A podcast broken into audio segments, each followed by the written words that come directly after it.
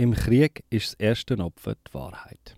Das Zitat vom US-Republikaner Hiram Warren Johnson, wo der leicht bemüht klingende Satz während dem Ersten Weltkrieg so geäußert hat, der hört mir immer wieder. Und heutzutage, das wissen wir alle, ist der Ort, wo am weitesten entfernt ist von Wahrheit und vor allem Ehrlichkeit, das Internet. Genauer gesagt, soziale Plattformen. Und noch genauer gesagt, Twitter oder X. Und wenn man es ganz genau nehmen Twitter oder X seit der Übernahme von Elon Musk im Oktober vom letzten Jahr. Was jetzt aber, wenn die beiden Sachen aufeinandertreffen? Ein Krieg und Elon Musks Twitter. Heute Morgen bin ich über einen Thread von einem BBC-Reporter gestolpert, wo Fall von gefälschten Inhalt im aktuellen Palästina-Konflikt versucht hat zusammenzutragen. Der Cheyenne Sadarizadeh dokumentiert Fall von Missinformationen und zeigt auf, was hinter der geteilten Inhalt wirklich steckt. Und er hat sehr viel gefunden. Zum Beispiel ein Video, in dem behauptet wird, Israel will weiße Phosphorbomben auf den ganzen Gazastreifen abführen. Das Video stammt aus dem Krieg zwischen Russland und der Ukraine und zeigt den Beschuss von ukrainischen Stellungen mit Leuchtstreifenmunition. Der Einsatz von Phosphorbomben, der ist übrigens ein Kriegsverbrechen, was Israel mit dem Video dann auch unterstellt wird. Und so geht's weiter. Ein Video, wo eigentlich aus Ägypten stammt, soll Hamas-Kämpfer beim Einsatz von Gleitschirm zeigen. Ein Schuss von syrischen Rebellen durch die syrische Armee wird in Gazastreifen verleiht. Eine israelische Polizeieinheit wird kurzerhand zu Hamas-Kämpfern gemacht und so weiter und so weiter. Sogar Videospielausschnitte werden so zu Inhalt aus dem Gazastreifen gemacht. Und auch gefälschte Dokumente werden gepostet. Der Schaden ist offensichtlich. Man bekommt dadurch ein sehr verzerrtes Bild von der Situation und es kommen Personen zu Schaden, die mit dem aktuellen Konflikt eigentlich nichts zu tun haben. Falscherinnen haben dabei einen sehr grossen Vorteil auf Social Media. Weil etablierte Medien in dem Jahrtausend vor allem zunehmend an Glaubwürdigkeit eingebüßt haben und das zum Teil auch zu Recht, glaubt mir Inhalt von zumindest gegen aussen unabhängigen Citizen Journalists, wie man sich in dem Kontext gerne nennt, eher. Und wenn man so offensichtlich falsche Posts dann auch noch umrahmt mit Sätzen wie You'll never see this in Western Pro Anti Whatever Media, macht man Gebrauch von genau dem Misstrauen.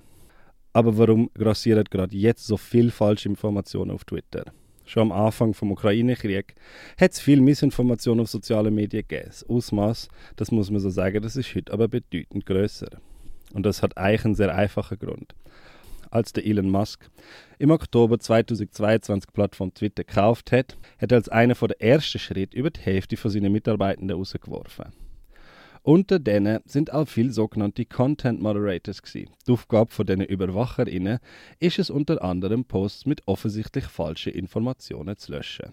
Jetzt, wo die nicht mehr da sind, verbreitet sich Missinformationen länger, schneller und breiter als vorher und auch die vom Elon Musk eingeführte Community Post verhindert das Verbreiten von Falschaussagen und Lügen einfach nicht. Dafür ist der Mechanismus viel zu behäbig. Community Posts geben lediglich die Illusion, dass es eine Überprüfung von Inhalt gibt. Wenn man auch dort mal genauer anschaut, werden auch in Korrekturen, also in diesen Community Posts, häufig falsche Informationen wiederholt und verbreitet. Die Situation ist im aktuellen Konflikt derart aus dem Ruder gelaufen, dass X jetzt einen härteren Rüffel von der EU-Kommission kassiert hat. Laut EU-Regulationen hat man nämlich als Betreiber von sozialen Medien die Verpflichtung, illegale Inhalte zu löschen. Zu illegalen Inhalten gehören übrigens auch falsche Informationen. Auch müsste transparent sichtbar sein, welche Inhalte illegal und welche erlaubt sind. Auch das ist beim Twitter von Elon Musk überhaupt nicht der Fall. Werden die Richtlinien, Regulationen und Vorgaben nicht eingehalten, muss man sich auf hohe Geldstrafen vorbereiten. Das neue Twitter ist aber überhaupt nicht in der Lage, dem Strom von Falschinformationen Einhalt zu gebieten. Und auch wenn der Elon Musk jetzt angekündigt hat, wir werden wieder verstärkt auf die Moderation und Löschung von Inhalt schauen, kommt das mit Verlaub reichlich zu spät. Und ich habe noch am Ende eine Bitte an euch Zuhörenden. Sind bitte vorsichtig auf sozialen Netzwerken. Ich weiß, das hört man oft. Und ich weiß auch, dass etablierte Medienhäuser gern Seichschnurren und sich dummer Narrativ und Argument bedienen. Aus dem Grund haben wir ja bei uns zum Beispiel die Presseschau, wo wir versuchen, in unserem kleinen Rahmen den Medien auf die Finger zu schauen. Aber all das ist kein Grund, auf sozialen Medien jedem Anti-Mainstream-Content-Creator nachzurennen, nur weil der oder die sich als unabhängig bezeichnet. Digital Literacy ist dort gefragt. Und vor allem jetzt, wo auf Twitter eine absolut ungefilterte Anarchie herrscht und niemand mehr kann überprüft werden. Vielen Dank an euch.